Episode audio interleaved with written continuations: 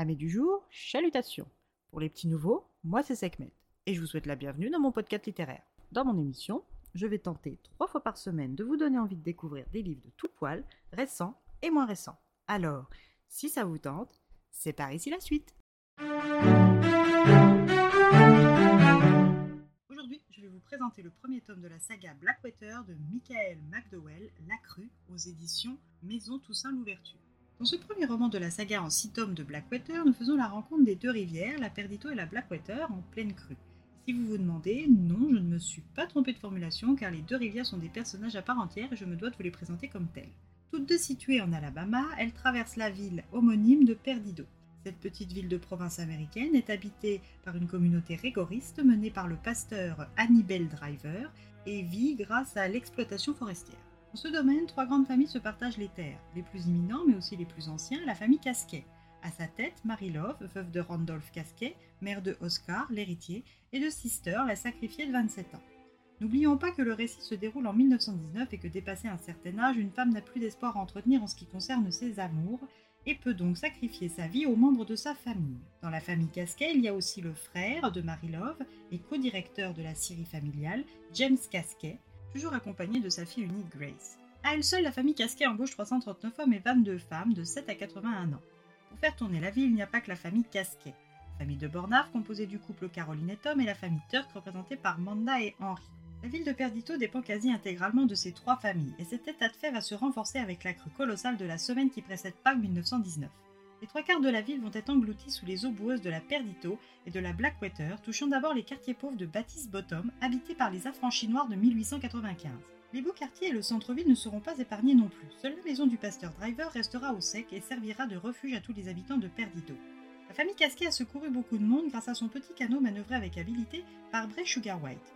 Ce dernier a été embauché lorsqu'il avait 8 ans pour tenir compagnie au jeune Oscar Casquet et depuis lors il est resté à son service. Le jeune homme est marié à Ivy, la cuisinière de Marie Love. Oscar et Bray partent presque chaque jour depuis une semaine à bord de la petite barque en bois constater l'état de la décrue et les dégâts dans les différentes parties de la ville. Lors de leur sortie fluviale, ils découvrent la présence d'une jeune femme rousse dans l'une des chambres de l'hôtel Océola, situé en plein centre-ville. Oscar, qui contrairement à Bray n'est pas superstitieux, ne croit ni en une apparition ni en un mauvais présage et ordonne à Bray de ramer en direction de l'hôtel. Une fois à la fenêtre, il y a bien une femme qui attend d'être secourue. Et pour ne rien gâcher à la nouvelle mission du jour, la demoiselle est au goût de Oscar avec sa chevelure de couleur de la boue rousse de la Perdito et un air ingénu cachant un caractère surprenant. Cette jeune personne se présente comme étant Elinor Damert, en recherche d'un poste d'institutrice bloquée dans sa chambre du premier étage de l'hôtel depuis la montée des eaux, sans jamais avoir réussi à appeler au secours.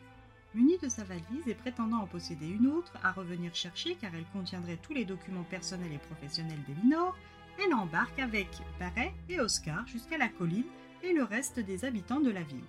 Si Oscar est sous le charme, il n'en est rien pour Bray qui cherche à la fuir au plus vite, redoublant d'efforts pour les ramener au sec. À peine arrivé à la maison du pasteur Driver, Elinor fait l'unanimité, ou presque, car Bray n'est pas le seul à avoir des a priori. Marie Love aussi sent que cette femme à la chevelure couleur de la rivière est porteuse de changements. Mandaté par Oscar, Bray retourne seul à l'hôtel cherchant la valise de documents de Miss Damert. Il fait chou blanc, mais remarque la trace de l'eau sur les murs de la chambre supposée avoir servi de refuge à Elinor, et le niveau est largement au-dessus des meubles, ne permettant à quiconque ayant des poumons de respirer. Cette découverte le conforte dans ses premières impressions et ses superstitions. De son côté, Elinor intrigue et fait parler, laissant planer autour d'elle de nombreuses questions sans réponse. Qui est Elinor Damert Bray et Marilove ont-ils raison de se méfier d'elle Est-elle qui et ce qu'elle prétend être? Seule la lecture vous éclairera sur ces questions. Soyons très honnêtes, ce livre m'a attiré en grande partie par son travail éditorial. La maison d'édition Monsieur Toussaint l'Ouverture a juste fait un boulot remarquable. Mon âme de collectionneuse n'a su résister à ce tout petit format embossé et métallisé. Un vrai petit bonbon pour les yeux. Et après le passage à la lecture, j'ai eu l'excellente surprise de découvrir une histoire captivante. Un soupçon de paranormal dans une saga familiale avec ses guerres intestines, ses failles et ses membres aux psychologies complexes qui se lient et se délient tour à tour en fonction des situations. Au final, je suis ravie d'avoir flashé sur la couverture. Et bien voilà, j'en ai fini pour aujourd'hui. J'espère que cet épisode vous aura plu et vous aura donné des nouvelles idées de lecture. Si vous souhaitez découvrir d'autres petits bonbons littéraires tout droit sortis de ma bibliothèque, je vous retrouve le samedi 1er octobre prochain pour un nouvel épisode. Et si d'ici là je vous manque de trop, n'hésitez pas à me rejoindre sur mon compte Instagram, at les lectures de Sekhmet. Sur ce, chalut les amis et à la prochaine.